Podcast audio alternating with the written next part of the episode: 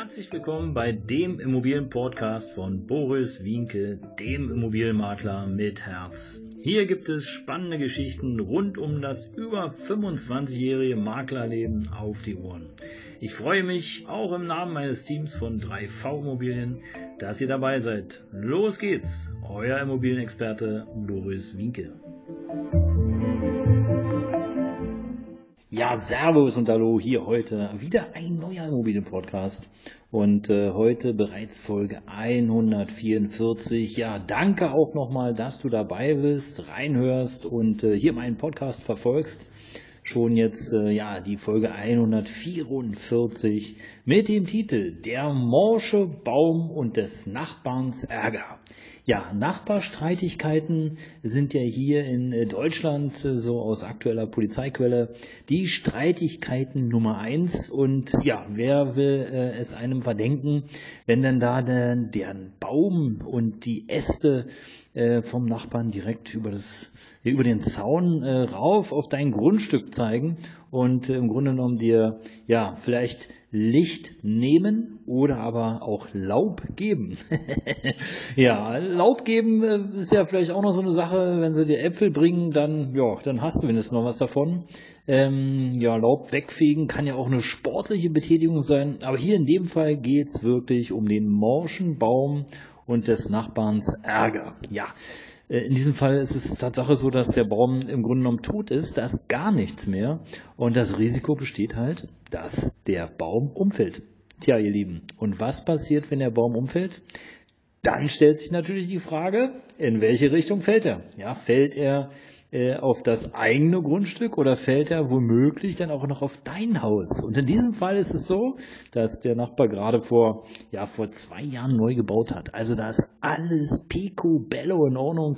Der Rasen ist millimetergetreu äh, gemäht. Ich hätte fast gesagt, hier flügt äh, gemäht.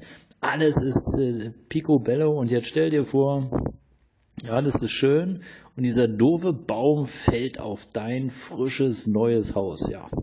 Würdest du dich da auch ärgern? Würdest du auch versuchen, äh, bei deinem Nachbar ja für Klarheit zu sorgen und äh, ihn darum zu bitten, den Baum zu fällen?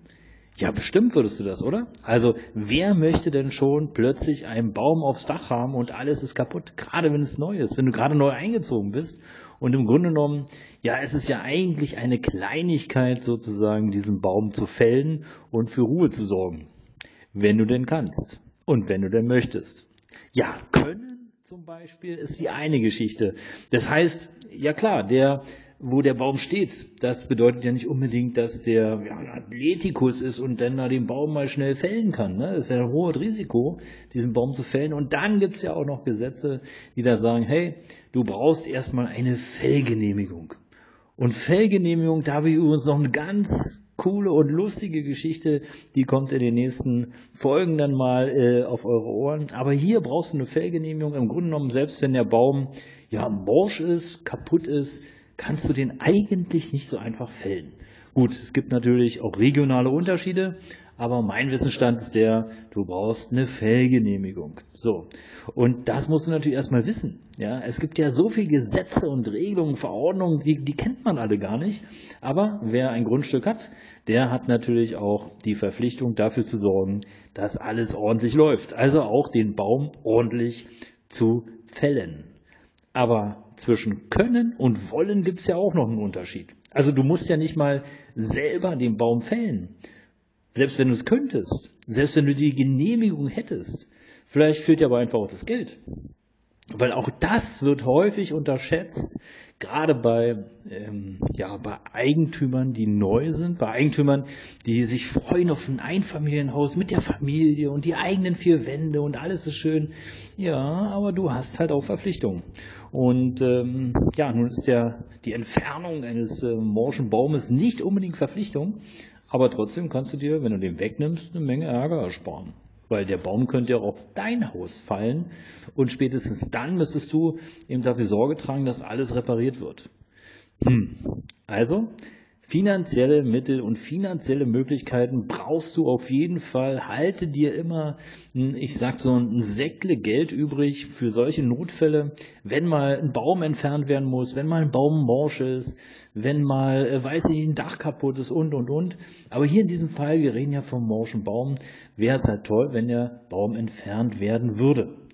Aber es gibt ja noch einen Grund.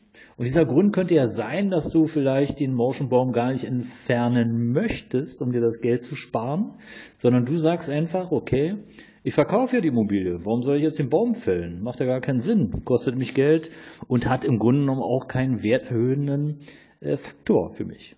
Tja, denk mal drüber nach, wenn du als Betroffener ja vielleicht nicht das Grundstück ähm, ja, das Grundstück sozusagen besitzt, sondern der Nachbar bist und der Nachbar, der fällt einfach den Baum nicht. Und das Grundstück ist leer und es passiert nichts. Dann frage dich, warum. Und vielleicht ist das ein Tipp des Tages.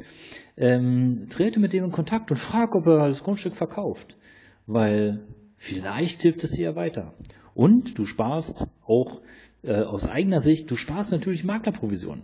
Und du sparst vielleicht auch ein bisschen was am Kaufpreis. Und du kennst halt die Gegend schon. Und du bist sozusagen, ja, flexibel und hast ein neues Grundstück erworben. Also, in diesem Sinne, danke, dass du dabei warst. Ich hoffe, du hast so ein paar Anregungen bekommen, ähm, was sozusagen der morsche Baum und des Nachbars Ärger anbetrifft. Das war die Folge 144. Bleib dran. Ich freue mich auf dich. Bis bald. Dein Immobilienberater mit Herz, Boris Winke.